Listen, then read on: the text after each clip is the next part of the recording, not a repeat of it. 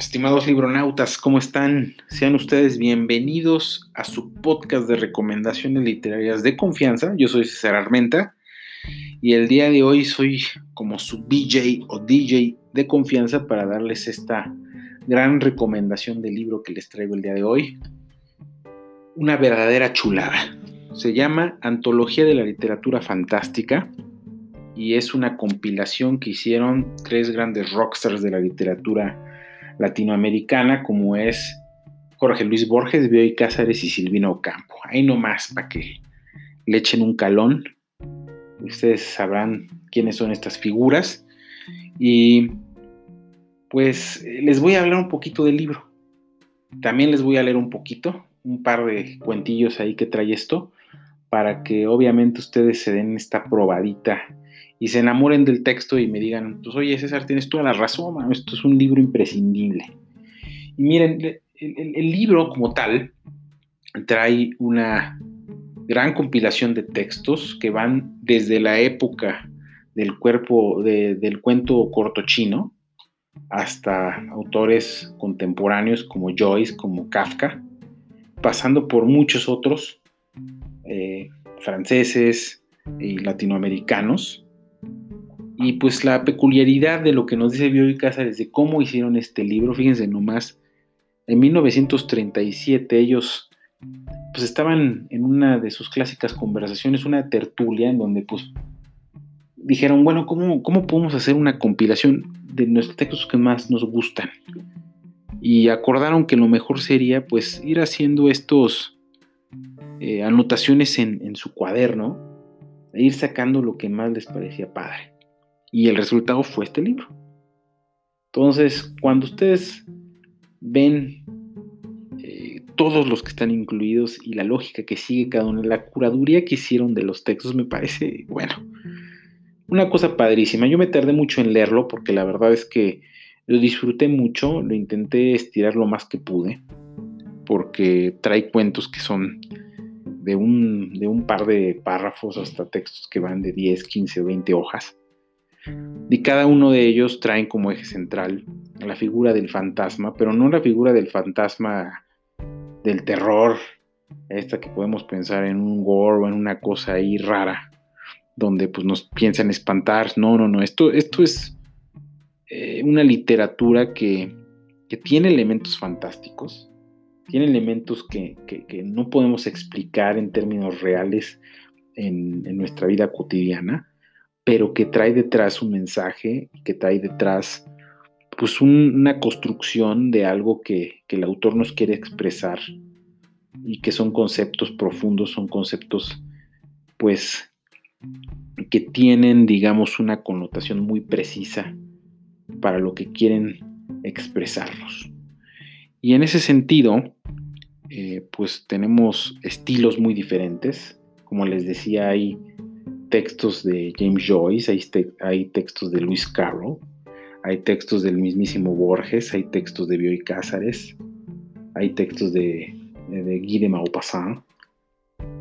Y imagínense todo este, digamos, eh, este, pues, lee de cosas que, que están expresando cada uno de los autores. Y pues, ¿qué les digo yo?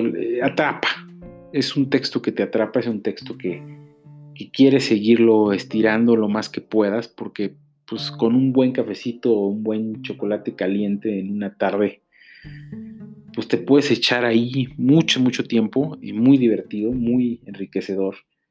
Yo les voy a leer un par de, de, cuentos que elegí. Uno de ellos es del mismísimo Borges y se intitula Odín. Lo escribió eh, en 1941 y dice así.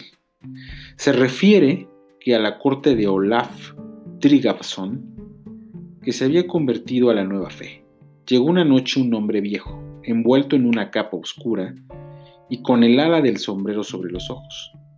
El rey le preguntó si sabía hacer algo. El forastero contestó que sabía tocar el arpa y contar cuentos. Tocó en el arpa aires antiguos, habló de Gudrun y de Gunnar, y finalmente refirió el nacimiento de Odín. Dijo que tres parcas vinieron, que las dos primeras le prometieron grandes felicidades y que la tercera dijo colérica, el niño no vivirá más que la vela que está ardiendo a su lado. Entonces los padres apagaron la vela para que Odín no muriera. Olaf Tryggvason decretó de la historia. El forastero repitió que era cierto. Sacó la vela y la encendió. Mientras la miraban arder, el hombre dijo que era tarde y que tenía que irse. Cuando la vela se hubo consumido, lo buscaron. A unos pasos de la casa del rey, Odín había muerto. ¿Qué tal?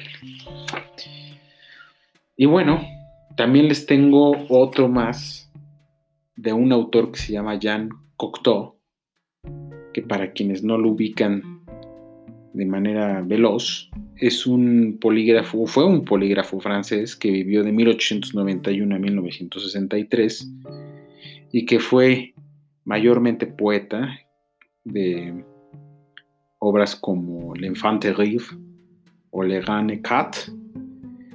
Y el texto dice así. Un joven jardinero persa dice a su príncipe, Sálvame, encontré la muerte esta mañana. Me hizo un gesto de amenaza. Esta noche, por milagro, quisiera estar en Ispahan. El bondadoso príncipe le presta sus caballos. Por la tarde, el príncipe encuentra la muerte y le pregunta, Esta mañana, ¿por qué hiciste a nuestro jardinero un gesto de amenaza? No fue un gesto de amenaza, le responde, sino un gesto de sorpresa, pues lo veía lejos de Ispahan esta mañana y debo tomarlo esta noche en Ispahan. ¿Qué tal? Pues miren, es el estilo de textos que, nos trae este libro. Como pueden ver, eh, son textos que van más allá del mensaje original, que tienen una connotación para temas todavía más profundos y todavía más complejos de lo que parecen. Y pues eh, creo que, bueno, si eres un amante de la lectura, tienes que meterte en esto. Es una compilación que vale muchísimo la pena. Yo los invitaría a que le echen un ojito. Eh, la edición que yo tengo este, es de la editorial de bolsillo. Y pues bueno, yo los conmino a que sigamos en este viaje por la literatura de todos los tiempos y que se avienten esta lectura con todo el entusiasmo posible. Eh, por hoy es todo.